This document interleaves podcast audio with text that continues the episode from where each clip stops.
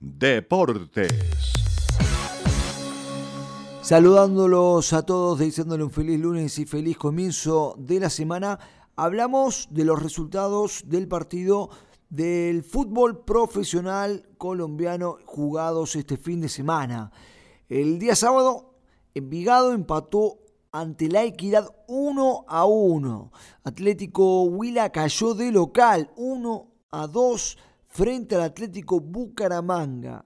En el día de ayer domingo, Atlético Nacional repartió puntos con Águilas Doradas empatando 0 a 0. Deportivo Pereira cayó como local 2 a 3 a Millonarios en el estadio Hernán Ramírez Villegas. Y en el debut de Juanfer Quintero en el estadio Metropolitano, anoche Junior empató ante el Independiente Medellín 1 a 1.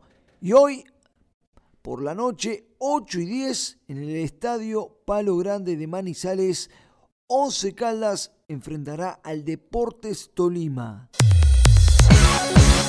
En el torneo sudamericano sub-20 2023 quedó definido el calendario de partidos para la fase final en la que se conocerán los cuatro equipos sudamericanos que asistirán al Mundial de Indonesia.